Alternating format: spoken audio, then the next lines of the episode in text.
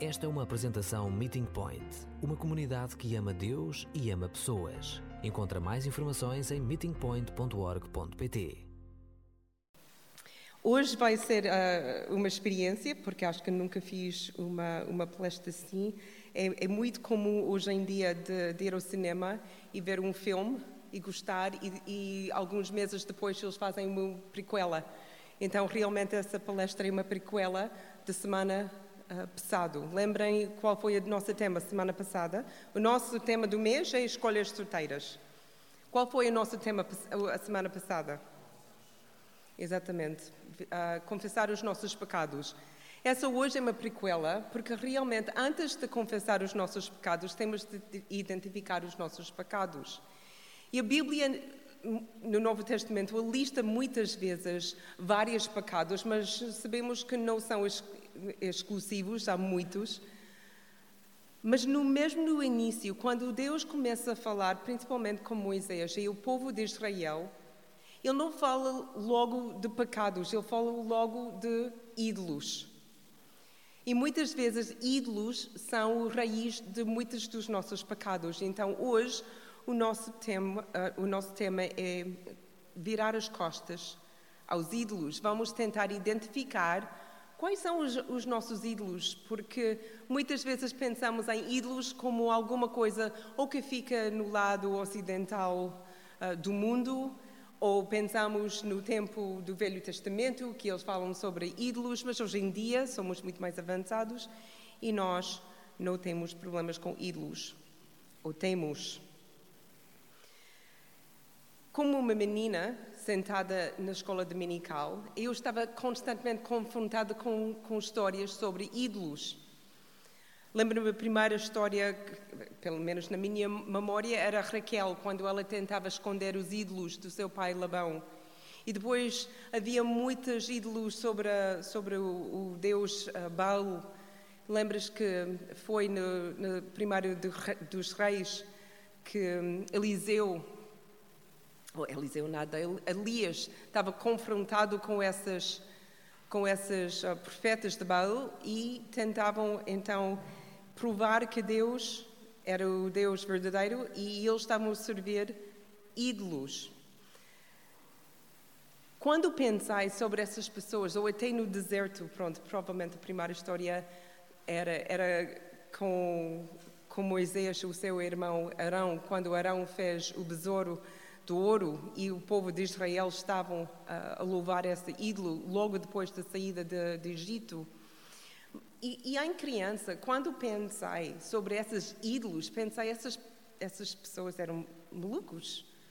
Como eles conseguem imaginar um, um pedaço de ouro, ou uma árvore, ou o sol, um gato, consegue fazer alguma coisa, consegue melhorar a sua vida, ou dar o que eles sempre queriam, ou protegê-lo de alguma coisa. Isto para mim era simplesmente loucura. E cada vez que li a Bíblia, ou vi até nos, nos um, situações mais, mais atuais sobre outras religiões, pensei, é o problema ou do passado ou dessas outras, outras culturas, outras religiões.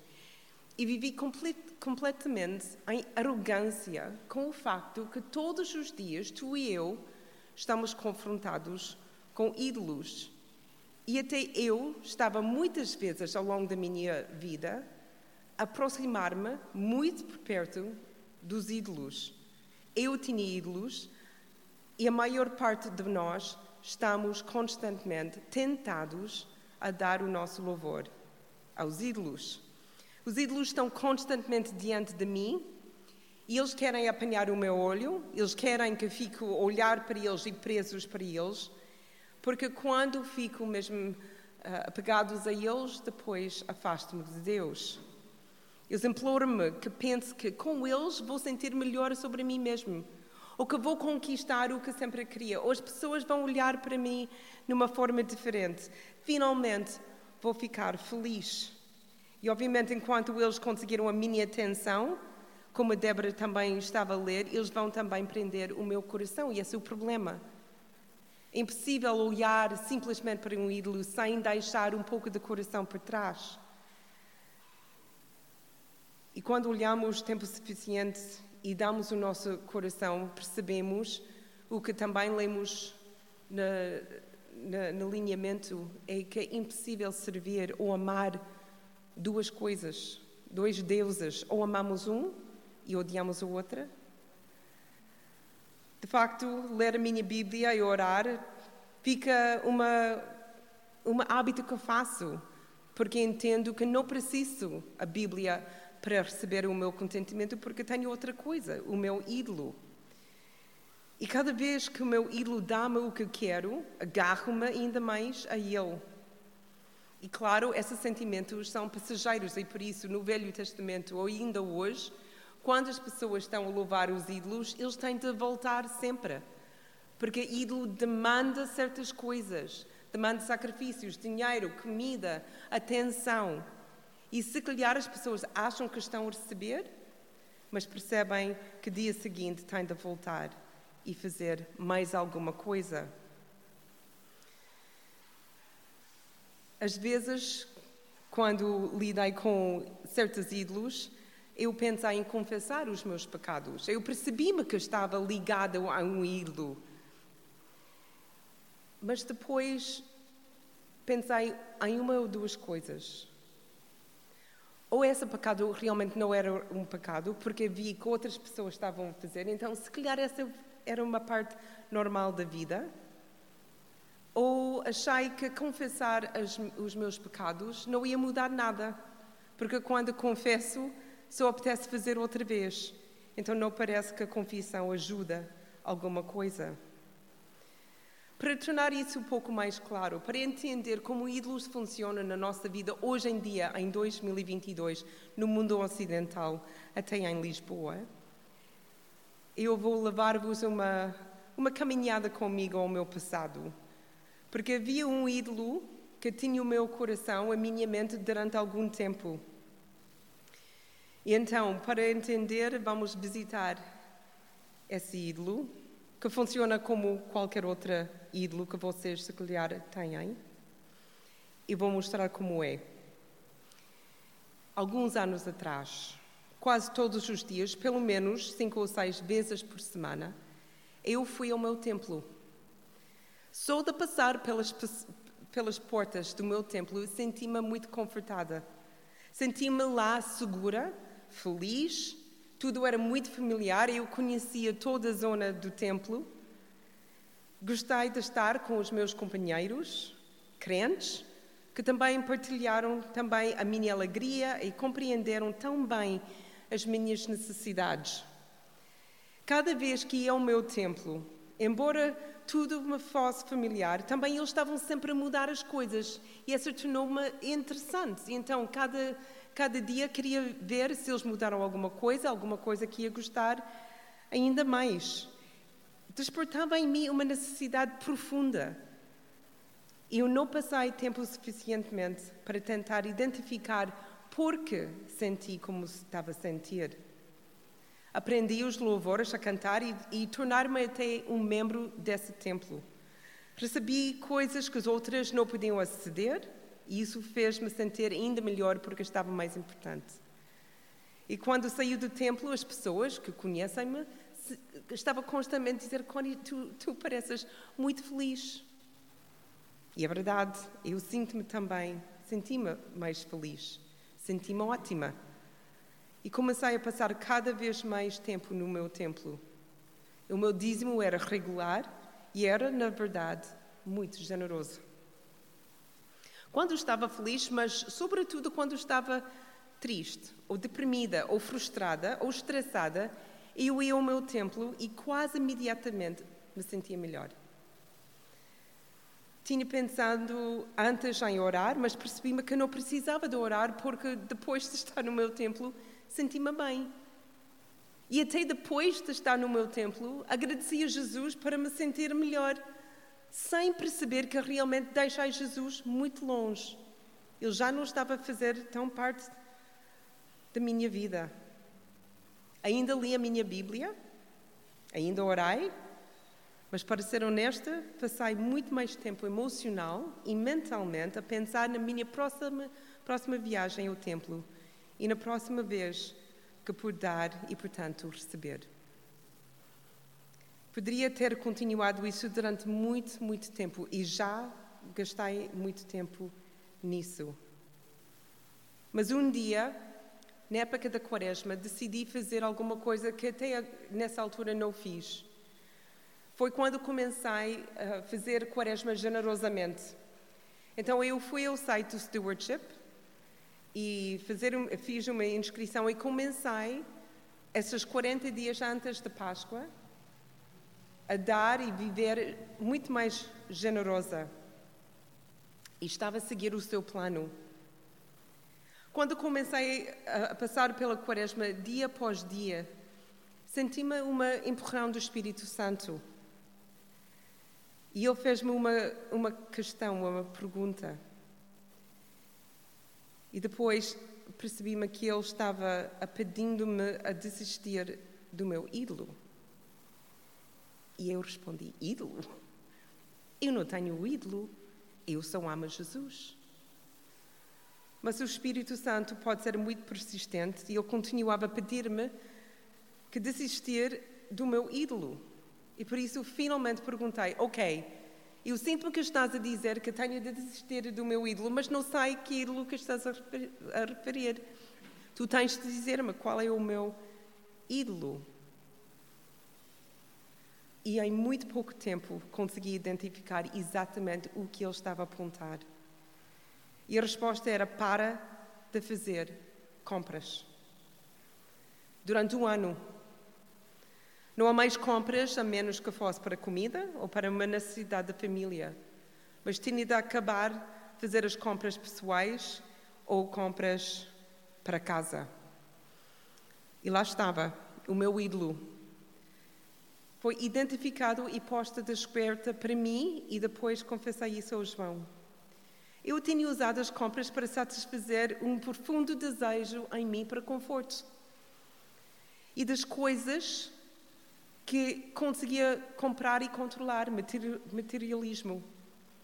E eu sabia logo que eram as compras, porque segundo que pensei que não podia fazer compras durante um ano, senti-me profundamente triste. Triste e com medo. Porque pensei, o que vou fazer com todo o meu tempo? O que vou fazer com o meu stress ou a minha frustração? Onde vou gastar isso? O meu templo era o centro comercial. O meu dízimo era o dinheiro que lá gastava e a minha congregação eram as centenas, e literalmente há centenas de outras pessoas que, tal como eu, encontravam o seu sentido de alegria, descontração e esperança nas compras. Percebi então a frequência com com, com eu fazia compras, e compras desnecessárias. Velas, uh, toalhas de mesa, toalhas de banho, coisas de decoração, novas peças de roupas. Era incrível o que eu fiz, nada super caro. Mas fazendo isso cinco ou seis vezes por semana, uau, o dinheiro que gastei. E a verdade, a sensação que tinha em fazer uma compra Podia ter, ser muito simples. Senti-me melhor. Honestamente, senti-me feliz. A sensação, obviamente, não durava. Chegava a casa, montava o que eu comprei, olhei, gostei e alguns dias depois pensei: ah, mas sabes, essa seria também super giro. Eu tinha de fazer mais e mais compras para ter a mesma sensação. E o ídolo das compras, do consumismo, é forte. Até eles oferecem uh, cartões de cliente para nós que gostamos e ter esse ídolo, porque essa depois ficamos ainda mais viciados e dependentes. Com licença.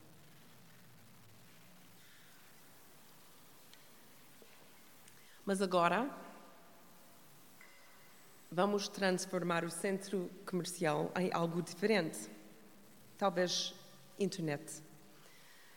Talvez o seu ídolo não seja as compras, mas a pornografia, os jogos, obsessão com redes sociais. Ou mude para o seu local de trabalho, o seu ídolo é a sua carreira. ou muda lá para a sua casa e a sua família é o seu ídolo, ou muda para uma arena e o teu ídolo é desporto. Os ídolos podem parecer muito diferentes em 2022 do que eram há seis mil anos, mas ainda existem, ainda nos afastem de Jesus e do que realmente procuramos, que é amor, aceitação e um propósito. Tem uma explicação mais simples do que, do que é um ídolo. Os ídolos são tudo e qualquer coisa que nos tira o foco de Jesus para outra coisa. Os ídolos podem ser identificados através de algumas perguntas simples. Então fazem essas perguntas. O que é que, se fosse tirado, faria como a tua vida não valesse a pena ser vivida? Ou dito de uma forma positiva, o que é que te faz sentir amado, aceite, seguro e protegido? Se a tua resposta for qualquer coisa menos Jesus, este é o teu ídolo. O que precisamos de entender sobre os ídolos é que eles não são maus em si mesmos. São apenas coisas. E as coisas só têm poder e importância quando nós damos essas coisas importância e poder. Por exemplo, a Débora mencionou, porque o Novo Testamento menciona muitas vezes dinheiro. Mas dinheiro não é positivo nem negativo, é, é uma coisa, é dinheiro. Não é bom nem mau. E Jesus fala bastante sobre dinheiro nos Evangelhos. O dinheiro ganha poder e demasiada importância quando lhe damos poder e importância, colocando no centro dos nossos corações e das nossas mentes e das nossas ações. Quando vivemos para dinheiro, ou para o ganhar, ou para gastar, ou mesmo para poupar, depois essa torna um ídolo para nós. Relacionamentos, namorados, maridos, mulher, filhos, estas são, como vocês sabem, de facto, coisas muito boas, mas podem facilmente tornar-se ídolos se eles ficam no lugar de Jesus na nossa vida. Por isso temos de avaliar em que, em que passo, em que, hum, desculpa, em quem passo mais tempo a pensar? No meu marido, nos meus filhos, nesse relacionamento? Quem é que me traz a maior alegria? Jesus? Meu marido? Minha família? O que mais quero na minha vida? Jesus ou um relacionamento? Quem penso que não possa viver sem? Jesus ou a minha família? A resposta a essas perguntas vão ajudar-nos a identificar se essas pessoas que são preciosos, que são mesmo dádivas de Deus, são mesmo dádivas de Deus ou são os nossos ídolos. Podemos fazer a mesma coisa com a internet, que também não é má ou boa, é neutro. Mas como tu usas, o espaço que dás na tua vida, o tempo que escolhes passar nela, isso que pode tornar uma coisa que é importante, que usamos diariamente, que pode ajudar, em algo super poderoso. Então, passas o teu tempo sabiamente na internet? Tens mais fome da internet ou da palavra de Deus? Consegues passar um dia sem internet? Consegues passar um dia sem orar? Que primeira coisa que fazes de manhã? Lês as mensagens e os e-mails ou abre a palavra de Deus? Essas perguntas também vão ajudar-te a compreender se a internet é simplesmente uma ferramenta para ti ou se tornou-se um ídolo para ti. E podes fazer essas perguntas para qualquer área da tua vida e devemos qualquer atividade que estamos a fazer, qualquer relacionamento que temos, ou sonhos ou quaisquer que, que, que estamos tão ligados, e faças essas perguntas. Eles estão a dar-te alegria? Essas são as primeiras coisas na tua mente quando acordas e a última coisa em que estás a pensar antes de dormir? E se, se eles fossem tirados de ti, a vida parecia mais triste, menos completa ou até mesmo não vale a pena ser vivida?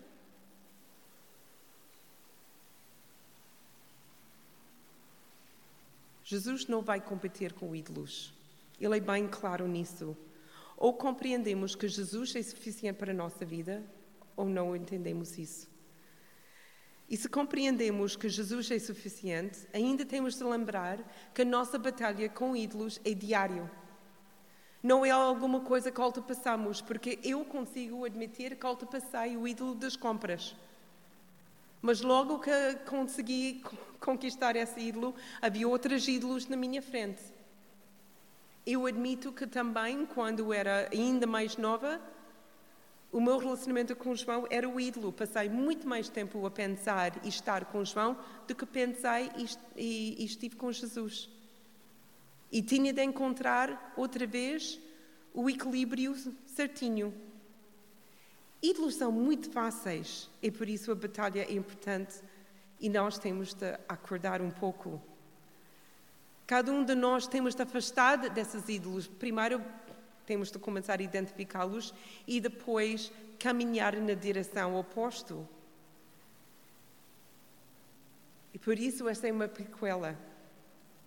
Porque o segundo passo é, é confessar os nossos, um, os nossos pecados, os nossos ídolos. Mas o primeiro passo é isso. Identificar quais são. Começamos por fazer uma pergunta muito importante um que custa, mas que vai ajudar. Espírito Santo, sonda o meu coração e dizes-me se houver alguma coisa que quero que eu confesse, eu dei as costas. Ou seja, quais são os meus ídolos? E assim começamos com a confissão, nomeamos os nossos ídolos, os nossos desejos de, de pecado, que nos levam a escolher o ídolo em vez de Jesus. E depois o terceiro passo é entrar em arrependimento e afastar do nosso ídolo, deixando onde colocamos aos pés de Jesus. Na Bíblia, ah, no Velho Testamento, em Joel capítulo 2, versículo 12 e 13, e essa está no, no YouVersion, ou podem abrir a vossa Bíblia em Joel capítulo 2, versículo 12 e 13. Como vocês sabem, Israel tinha o problema da fidelidade também. Eles lutaram muitas vezes com ídolos, mas essas são as palavras de Deus. Mas ainda é tempo de voltarem para mim com todo o vosso coração, jejuando e chorando de arrependimento. Palavra do Senhor. Não basta rasgarem os vossos vestidos o que é preciso é mudar o vosso coração.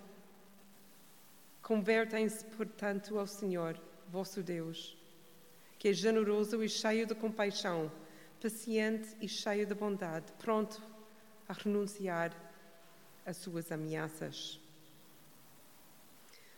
O apelo de arrependimento é o apelo antigo, o pecado é o problema antigo e ídolos também. Mas o convite de Deus, ambos no Velho Testamento, tal como no Novo, é igual.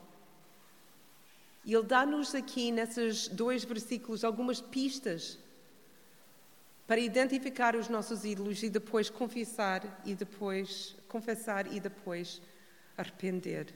A primeira coisa que ele disse: "E voltarem para mim com todo o vosso coração, jejuando e chorando de arrependimento." Deus não quer que nós fizemos uma confissão cheia de emoção, porque esta é só parte de nós. Nem quer confissão só intelectual, porque também é outra parte. Deus quer uma confissão, um entendimento sobre quem somos e quem Ele é, e quem nós levamos e quem nós não devemos levar, do todo o nosso ser de todo o nosso coração, toda a nossa mente, toda a nossa força, tudo que está dentro de nós.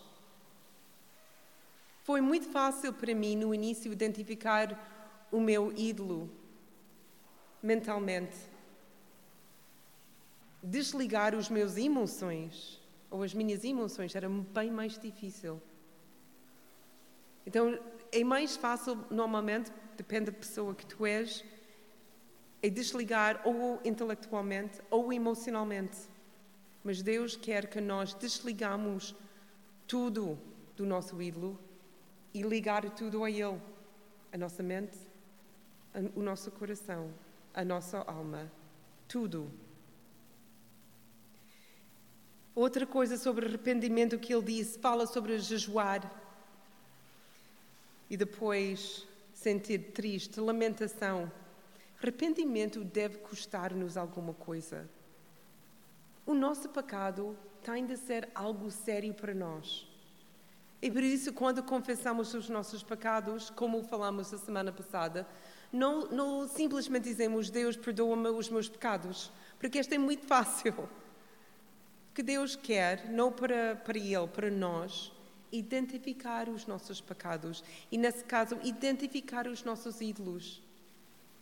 E se nós não temos tempo para, eh, para, para comer, ainda bem, porque Deus leva os nossos pecados, a nossa rebelião, bastante sério. E Ele quer que nós entendemos o que está a acontecer dentro de nós e com Ele e com os outros quando temos ídolos. Então demora tempo e demora também emocionalmente algum da nossa tristeza. O nosso pecado deve causar-nos chorar. Se nós não conseguimos ou não, não achamos que o nosso pecado vale uma lágrima, então nós não entendemos pecado do ponto de vista de Deus. Eu também sofro com isso. Porque às vezes eu acho, o que eu faço não é tão mau. Uma coisa pequenina. Esse ídolo, realmente, a pensar, quem ficou magoado com o meu ídolo das compras? Só que uma bondosa de realidade de pensar quem ficou magoado com, com, com o meu ídolo. Bom, pronto, eu fiquei magoada. Eu tirei dinheiro da minha casa para servir o meu ídolo, ou seja, magoei o meu marido e os meus filhos. E porque gastei esse dinheiro em coisas, também magoei as pessoas que precisavam desse dinheiro, os pobres as pessoas com necessidades. Magoei muitas pessoas. E nós temos de chegar a esse ponto, quando viramos as nossas costas aos ídolos, de perceber que eles não só agarraram uma parte de mim, mas agarraram a mim, a minha vida e muitos outros. E por isso, não posso só afastar do meu ídolo, tenho de virar as minhas costas e andar na direção oposto. Deus diz: muda o teu coração, porque rasgar a tua roupa não faz nada. Outra vez, Deus não está a pedir-nos hoje, nesta sala, de ficar em lágrimas ou lamentos públicos ou uma demonstração qualquer. O que Ele quer é um coração aberto e exposto. Às vezes podemos chorar em público, essa não é questão. E o que Ele não quer é que muitas vezes eh, eh, o povo de Israel fez. Causaram grandes cenas de lamentação, mas nada mudou por dentro. E Deus disse: não muda por, por dentro, não deve mudar por fora. É falso. Primeiro muda o coração. E quando estamos lá expostos, com os ídolos identificados, com as costas viradas, e entender realmente a tristeza do nosso coração e caminhamos na direção de Deus. Aí voltamos outra vez uh, a semana passada, lembramos com quem estamos virados agora. Não é ídolo, mas é Jesus. E nós não compreendemos a Bíblia se pensarmos que confessamos e arrependemos-nos para um Deus vingativo ou, cru, ou cruel, que, que só está lá para, para castigar e, e fazer-nos sofrer. Nós não estamos a voltar para um pai zangado que está ali parado com uma má cara. Viramos as costas ao pecado, rebeldia e todos os nossos erros e o que a Bíblia diz, o que essa passagem diz. O que vemos? Vemos compaixão, graça, misericórdia e amor. Não há raiva em Deus para com uma pessoa arrependida, apenas braços abertos, à espera para nos abraçar, para nos dar uma outra oportunidade, um lugar seguro, cuidado e amado. Um Deus que ama proteger, que ama restaurar e ama abençoar. Lembras-te semana passada quando falamos sobre o filho perdido? Era sobre isso.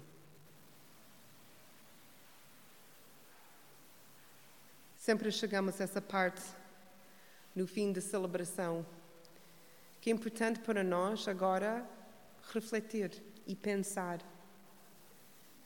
À medida que nos aproximamos do nosso Deus compassivo, misericordioso, gracioso e amoroso, pergunto-vos mais uma vez e pergunto a mim mesmo: qual é o teu ídolo?